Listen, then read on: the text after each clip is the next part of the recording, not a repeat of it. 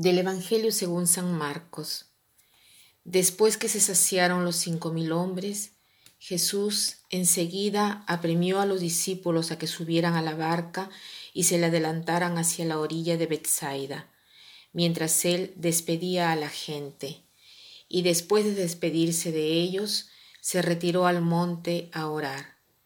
Llegada la noche, la barca estaba en mitad del lago y Jesús solo en tierra viendo el trabajo con que remaban porque tenían viento contrario a eso de la madrugada, va hacia ellos andando sobre el lago e hizo ademán de pasar de largo.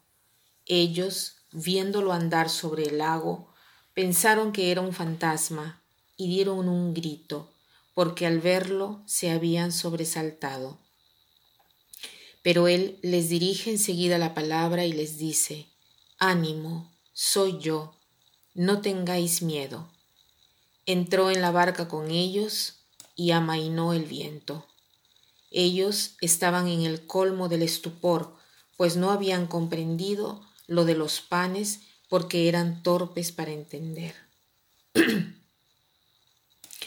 Jesús manda a los apóstoles a que se adelanten hacia la otra orilla. Mientras él despedía a la gente, nos encontramos aquí con la gente inmediatamente después de la multiplicación de los panes y de los peces. Después de haber despedido a la gente, Jesús va a rezar. Los apóstoles, en cambio, están en el mar. ¿Y qué cosa sucede? Viene una tormenta. Y Jesús no interviene, no interviene. Y pareciera que ni siquiera le interesa, porque está lejos de ellos, está en tierra, está rezando y los apóstoles están en medio del mar. Pero aquí en el Evangelio dice que Jesús, viendo el trabajo con que remaban porque tenían viento contrario a eso de la madrugada, va hacia ellos andando sobre el lago.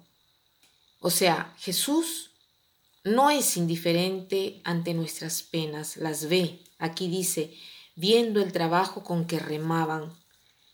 A nosotros a veces nos parece tantas veces que a Él no le interesan nuestros problemas, que se aleja de nuestros problemas, pero no es así, Él los ve.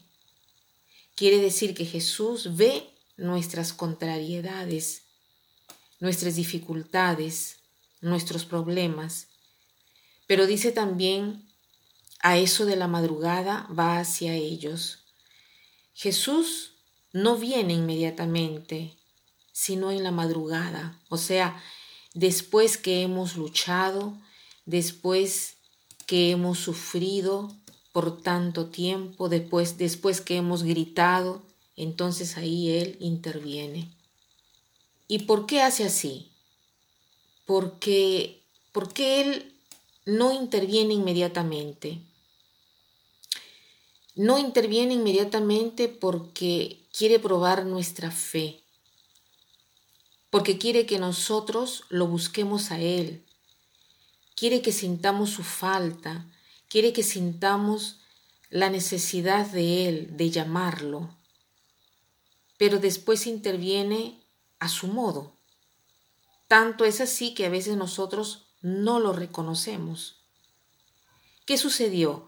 Que Jesús se pone a caminar sobre las aguas del mar. Sabemos que el mar representa todas las potencias negativas que caen sobre el hombre.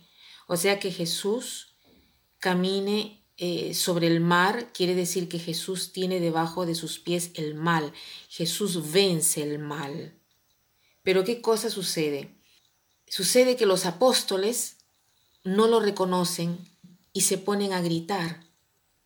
¿Cuántas veces Jesús interviene en nuestra vida, pone por debajo de sus pies el mal y nosotros no lo reconocemos. Decimos es un fantasma y a veces hasta gritamos, pero inmediatamente Jesús dice, coraje, soy yo, no tengan miedo, coraje.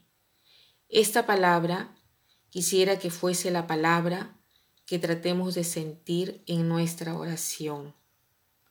Hoy, a ti que estás luchando, a ti que tienes tantos problemas, Jesús te está diciendo coraje.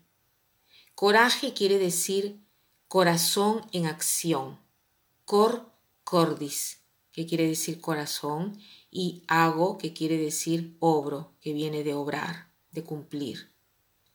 Coraje, no te paralices, no tengas miedo. El miedo nos paraliza. En cambio, el coraje nos da la fuerza de seguir adelante. Entró en la barca con ellos y amainó el viento. Hagámoslo subir a nuestra barca al Señor y verán que el viento contrario cesará. Entonces tendremos coraje y comenzaremos a obrar. Y para terminar quiero citar esta frase que dice así, tener coraje no significa tener la fuerza de caminar hacia adelante, sino caminar hacia adelante incluso cuando no se tiene la fuerza. Que pasen un buen día.